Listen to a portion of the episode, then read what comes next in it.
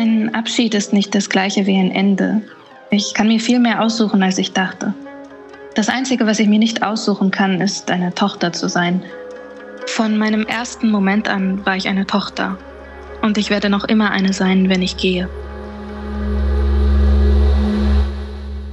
Die jungdeutsche Autorin Lynn Hirse mit ihrem Debüt «Wovon wir träumen». Es geht um eine Mutter-Tochter-Beziehung, eine, die recht symbiotisch ist, aber trotzdem voller Fragen, wie vermutlich die meisten Mutter-Tochter-Beziehungen. Was hast du für ein Verhältnis zu deiner Mutter, Nicola? Ja, ehrlich gesagt, auch ein sehr symbiotisches, ein enges, aber äh, diese Nähe zu meiner Mutter hatte auch wirklich ihre Schattenseiten, weil ich in meiner Jugend, also gefühlt zwei Jahre, kaum mit der gesprochen habe. Und wie ist es dann weitergegangen? ja, ich wurde älter, ich wurde reifer und ich habe irgendwie ein gutes Verhältnis gefunden zwischen der Verbundenheit zu ihr, aber eben auch der Abgrenzung. Und insofern, ja, ich glaube, es liegt natürlich am Alter, man, man wächst hinein in so eine Identifikation mit der eigenen Mutter.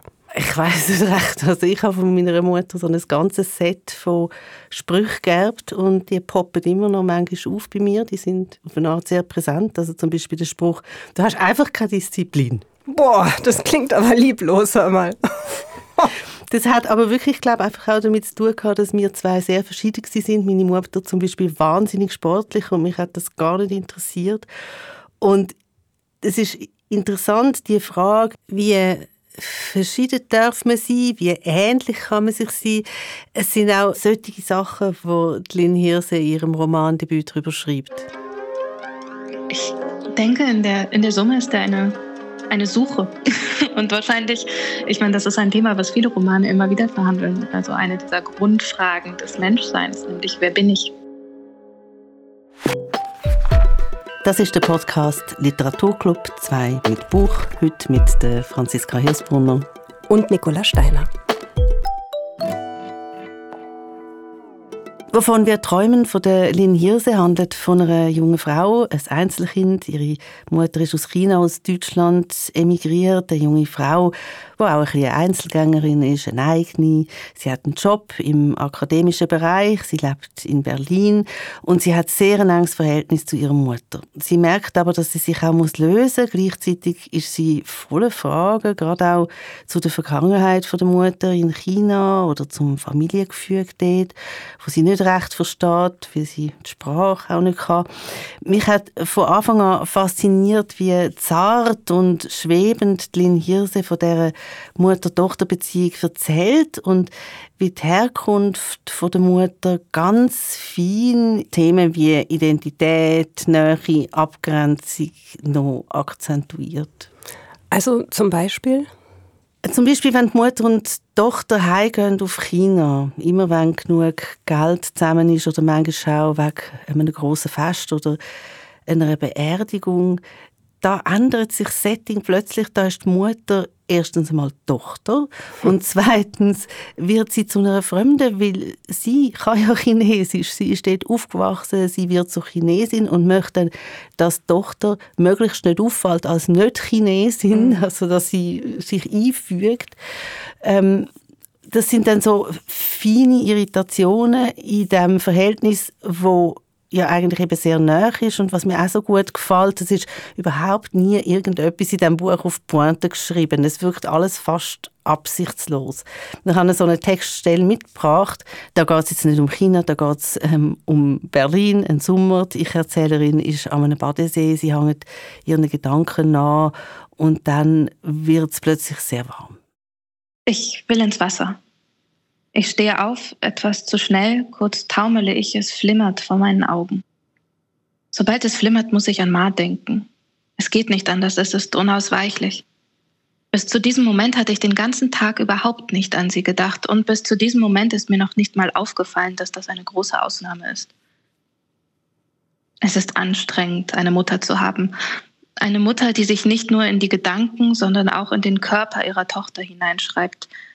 Eine Mutter, meine Mutter. Mein Kreislauf macht mir viel weniger Probleme, seit ich zu Hause ausgezogen bin. Vielleicht ist es Zufall, vielleicht liegt es am Alter oder ich erlaube es mir einfach nicht mehr, seit ich alleine wohne. Wer weiß das schon. ob die Mütter anderer Töchter auch so an ihnen kleben? Das ist eine wahnsinnig gute Passage, finde ich, weil an einer Stelle sagt sie unausweichlich. Da musste ich auch drüber nachdenken, diese Unausweichlichkeit. Man wird quasi zu einer Mutter-Tochter-Beziehung gezwungen, ja, als Tochter.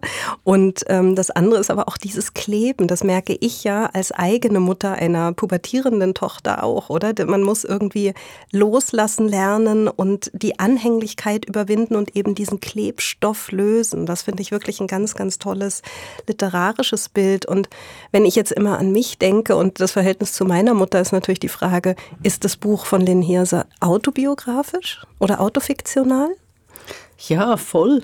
Aber ich muss ehrlich sagen, mir, mir fällt wirklich kein Buch ein, kein Roman ein, wo die Beziehung erfinden Also jedenfalls nicht als wirklich Mutter-Tochter-Roman, oder? Nebenbei gibt es natürlich in vielen Romanen Mutter-Tochter-Beziehungen, die verhandelt werden. Aber wenn du jetzt wirklich das reduzierst und sagst, Bücher über Mutter-Töchter-Beziehungen, fällt mir tatsächlich auch kein einziges ein, was nicht autobiografisch grundiert wäre ja, das ist wirklich auch die Frage, warum muss man das erfinden? Es gibt wie Sand am Meer sozusagen.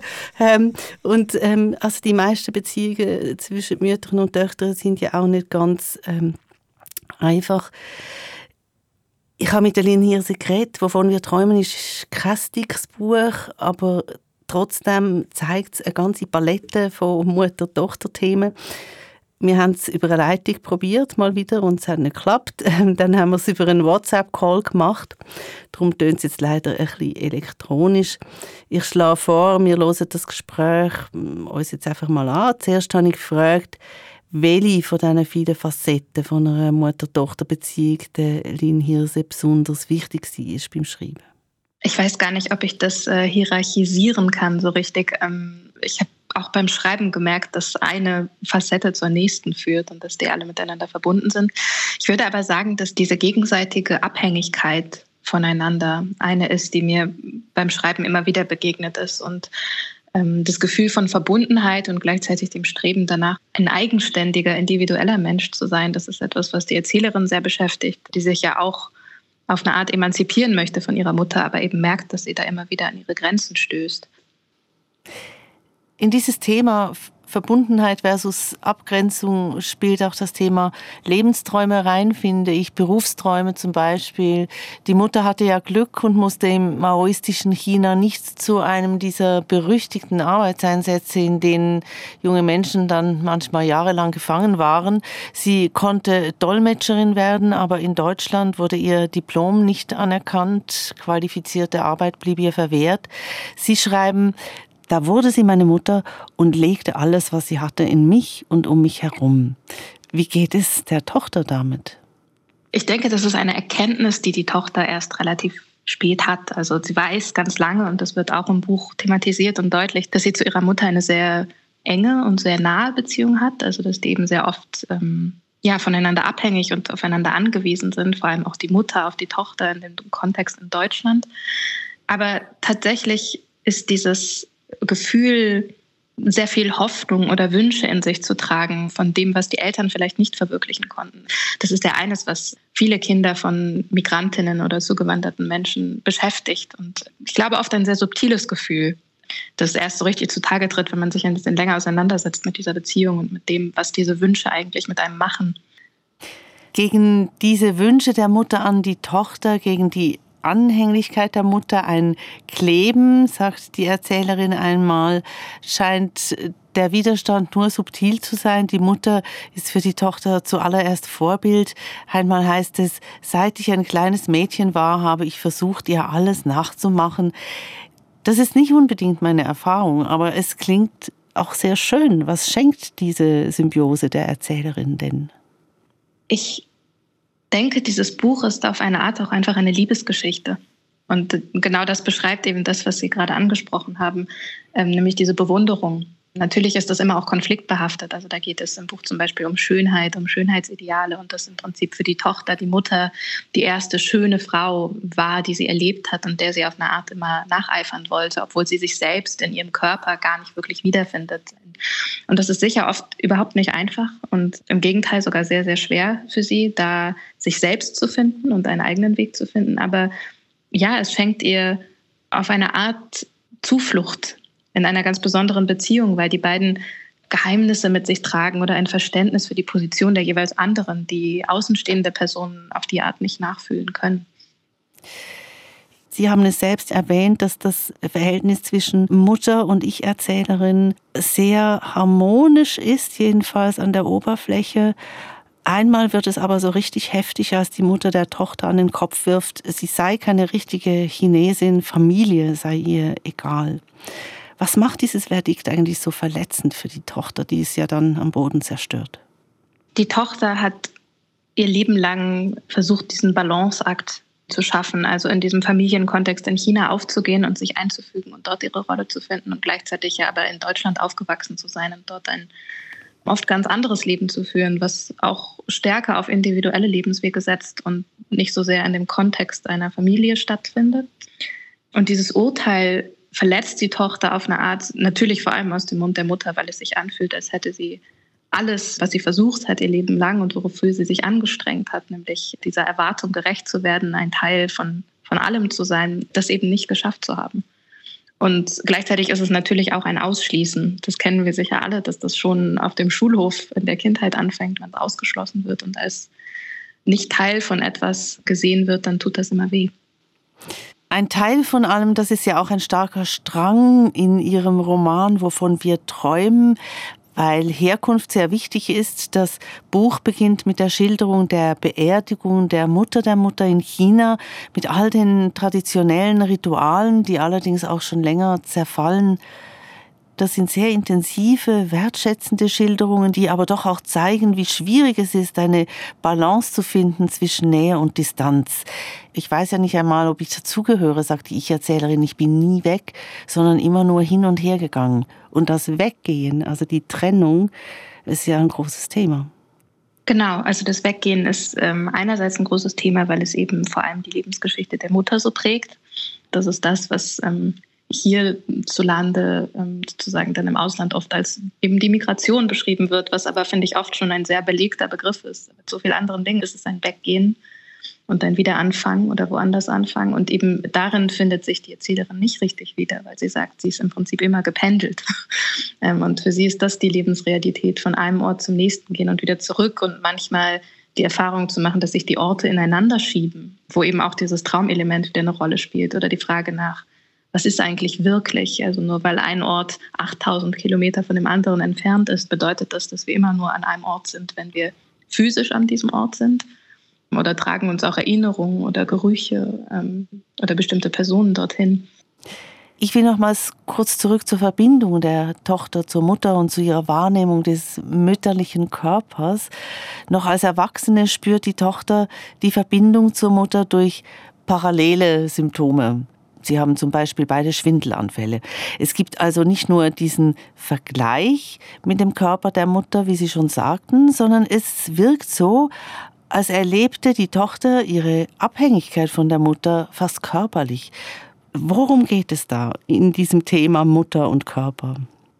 Also Abhängigkeit, würde ich sagen, ist da fast die zweite Ebene erst und die erste ist Verbundenheit oder die Frage, können wir überhaupt eigenständige Leben leben, ohne die, die vor uns gewesen sind. Also das ist etwas, was die Erzählerin so eigentlich gar nicht auf diesen Punkt ausspricht, aber was wir auf diesen Ebenen immer wieder erleben, dass sie sich nämlich vergleicht und dass sie sieht, oh, ich bekomme Schwindel und Ohnmachtsanfälle und die hatte meine Mutter ja früher auch.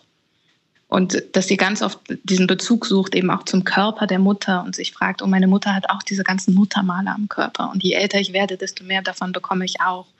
Bin ich eigentlich in ganz vielen Teilen wie meine Mutter oder bin ich wirklich ein ganz anderer Mensch? Und wie kann ich mich verhandeln, auch körperlich als Person außerhalb von der Mutter? Brauche ich dafür Distanz, also tatsächlich physische Distanz oder auch geistige Distanz? Muss ich mich abkoppeln von ihr? Das ist eine Frage, die die Erzählerin immer wieder verfolgt.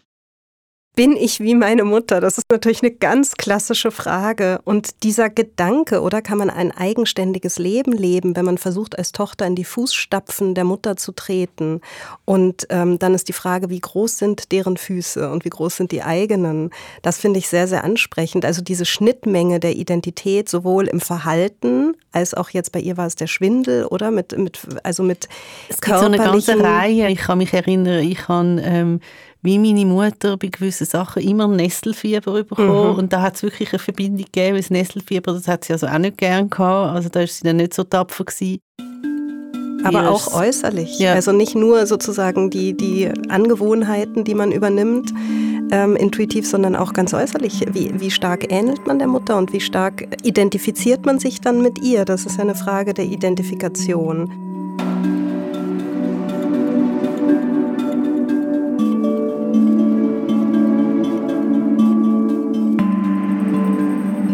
Denke, so viel Fachliteratur wie Roman über die Mutter-Tochter-Beziehung gibt es halbwegs nicht, aber doch ganz einen Haufen. Und ich bin bei einem Buch von der deutschen Psychologin Claudia Hamann hängen geblieben. Es heißt Mütter sind eben Mütter. Und mir gefällt es, weil es ganz viele Frauen zu Wort kommen lässt. Es ist fast ein bisschen wie eine Oral History. Und Claudia Hamann hat das, also ganz viele Frauen zu befragen, schon in ihrem allerersten Buch gemacht. Da ist es um Frauen und Sexualität gegangen. Und schreibt jetzt im Zusammenhang mit dem Mutter-Tochter-Buch, es sei fast einfacher gewesen, mit Frauen über Sex zu reden, als über die Mutter. Und das habe ich natürlich total verblüfft. Ähm, ich wollte wissen, warum.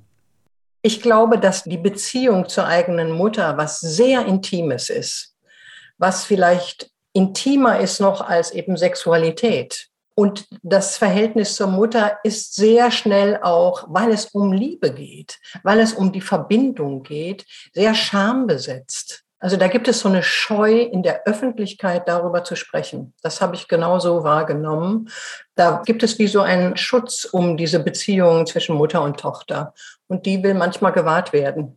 Das ist wahnsinnig interessant. Also diese, die, die Mutter als Stück von einem selbst, oder? Und ich überlege gerade, ich habe ja noch zwei Schwestern, das heißt, bei mir verteilt sich das irgendwie auf eine gute Art. Da ist die Last vielleicht nicht so groß der Identitätsübernahme, aber dieses Bild des Schutzes gefällt mir wirklich sehr, sehr gut.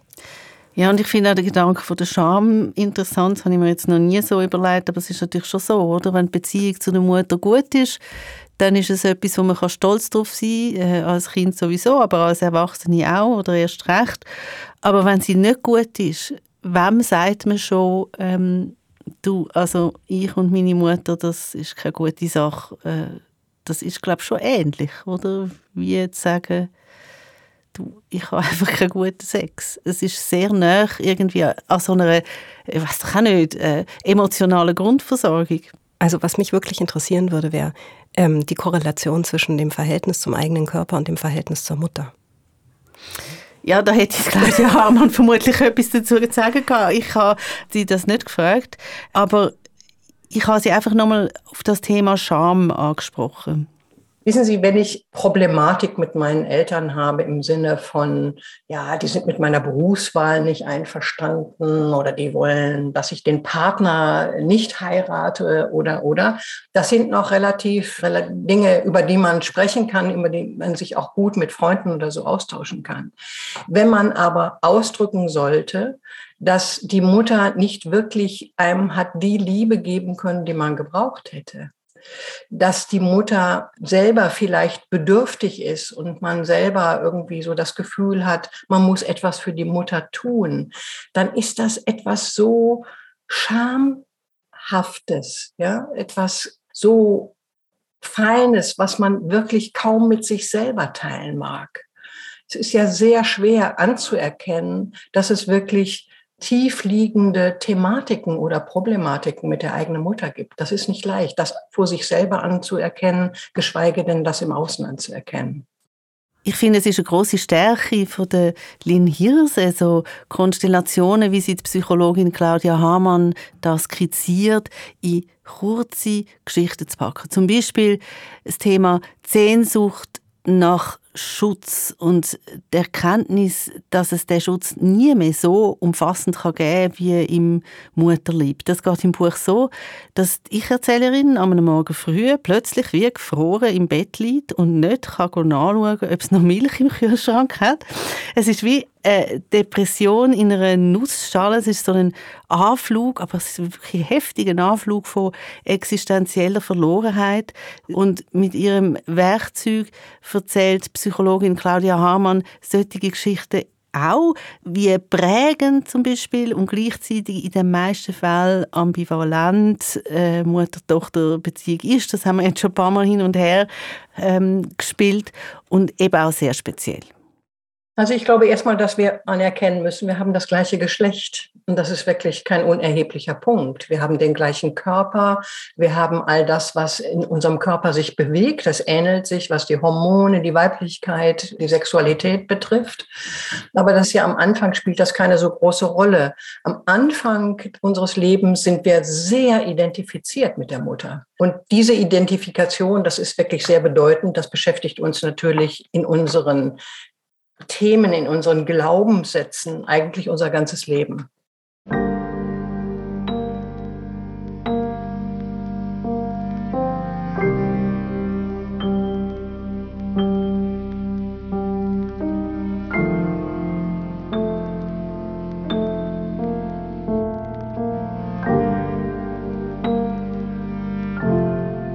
Haben jetzt gar noch nicht darüber geredet, dass Mütter auch sozialisiert werden, also dass die auch äh, in einem Umfeld umwachsen. Auch mal Töchter waren. genau, auch mal Töchter sind. Und Lynn Hirse hat im Interview ja gesagt, dass eine wichtige Frage für sie auch war, wie kann ich mich abgrenzen, wie kann ich ein eigener Mensch werden, wenn ich gleichzeitig auch das Gefühl habe, ich müsse anstelle von einer Mutter, die vieles nicht hat können verwirklichen in ihrem Leben, etwas verwirklichen, wie kann ich wirklich mich selber sein. Und darum finde ich, wir könnten jetzt mal einen Blick auf Mutter-Tochter-Roman allgemein werfen. Ich habe das Gefühl, sie sind im Verlauf der Zeit viel milder geworden. Sie kommen längstens nicht mehr so heftig daher, wie zum Beispiel, das finde ich ist der heftigste, den ich jetzt so kenne, ähm, die Eisheiligen von der Helga M. Nowak, das ist über eine Kindheit in der DDR nach dem Zweiten Weltkrieg wo ich de, das Buch der Claudia Hamann gegenüber erwähnt habe, mit dem ganzen Hass äh, von der Tochter auf die Mutter, hat sie gesagt, klar, das sind die autoritären Mütter gewesen, prägt vom Faschismus, da geht es um schwarze Pädagogik. Das gibt es natürlich nicht mehr so. Aber das Interessante ist ja, dass diese Mütter sozusagen eine Straffheit gefordert haben, ein Funktionieren müssen, eine Gradlinigkeit und zack, und das wird gemacht. Ich bin Jahrgang 51. Wir, die 50er Jahre, wir gehören ja zu denen, die gelernt haben, auch zu funktionieren. Da gab es ja Kinder, die was wollen, kriegen was auf die Bollen. Verstehen Sie? Und wir haben wirklich gelernt, alles richtig und gut zu machen und einen guten Platz, stabilen Platz im Leben zu finden. Das hat sich natürlich sehr geändert. Das hat sich natürlich durch die neue Pädagogik, durch die Fähigkeit von Menschen, auch durch Therapien, die Fähigkeit von Menschen, über Gefühle zu sprechen, auszudrücken, überhaupt wahrzunehmen, was in uns vorgeht, sehr, sehr verändert.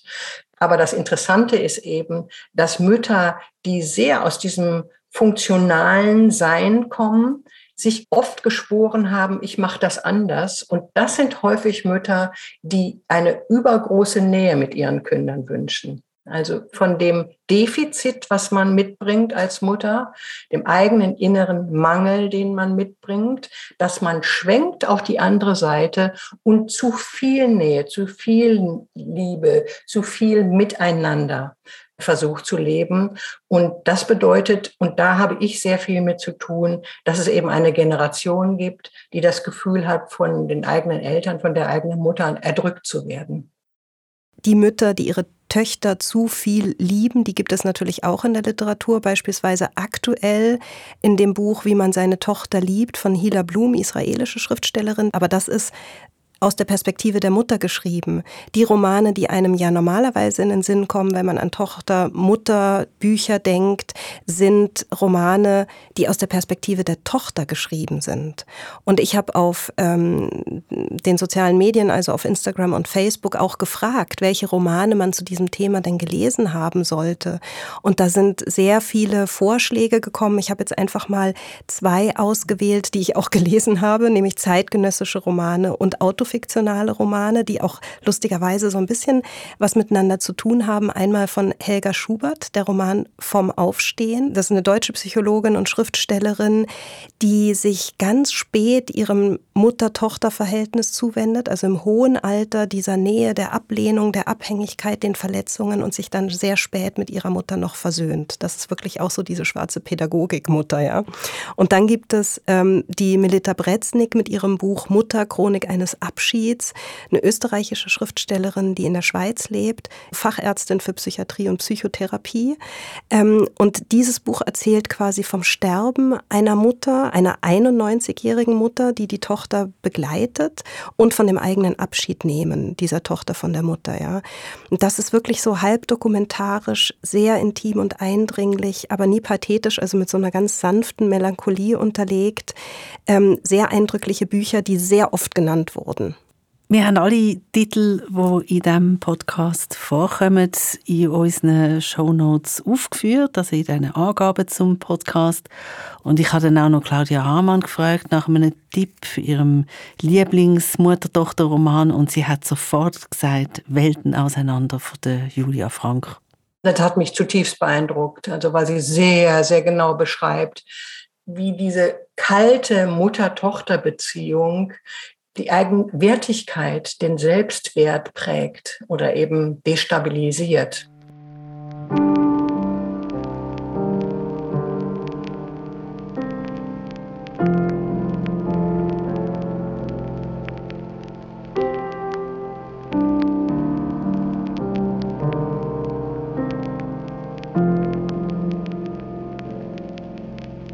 Du, Franziska, sag mal, ähm, hat eigentlich die Mutter von den Hirse den Roman gelesen, wenn es autofiktional ist, autobiografisch grundiert? Die Frage ist schon gestellt worden. ja, an einer Lesung in Berlin im März das Jahr und auch, ob die Mutter einverstanden ist mit dem Buch, wovon wir träumen. Sie liest es jetzt. nee, ähm, also tatsächlich, das ist eine der, ich finde das ein total wichtiger Punkt in dieser Art des Schreibens, ist ja die Frage vor dem Respekt der Geschichte anderer Menschen. Also was darf man nehmen, was darf man aufschreiben, was darf man wie verändern. Ähm, dafür gibt es kein Handbuch und so. Natürlich, ich habe immer wieder das Gespräch mit ihr gesucht. Einerseits, weil ich ihre Geschichten gebraucht habe und ihre äh, Erzählung davon, wie es eigentlich damals war, auf eine Art. Vieles davon wusste ich auch vorher noch nicht. Und andererseits aber auch, um natürlich zu vermitteln, du hast immer noch eine, das Recht zu sagen, an der und der Stelle ist eine Linie oder da und da ist Schluss.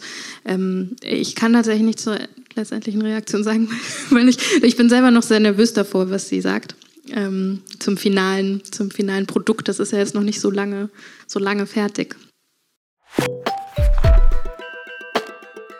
In der nächsten Folge von Literaturclub 2 mit Buch redet Simon Leuthold und Felix Münger über das neue Buch von Eckhard Nickel. In Spitzweg erzählt der ehemalige Popliterat Eckhard Nickel von Mannenfreundschaften und von Kunst. Literaturclub 2 mit Buch, Sounddesign Serge Krebs, Produzentin Patricia Banzer.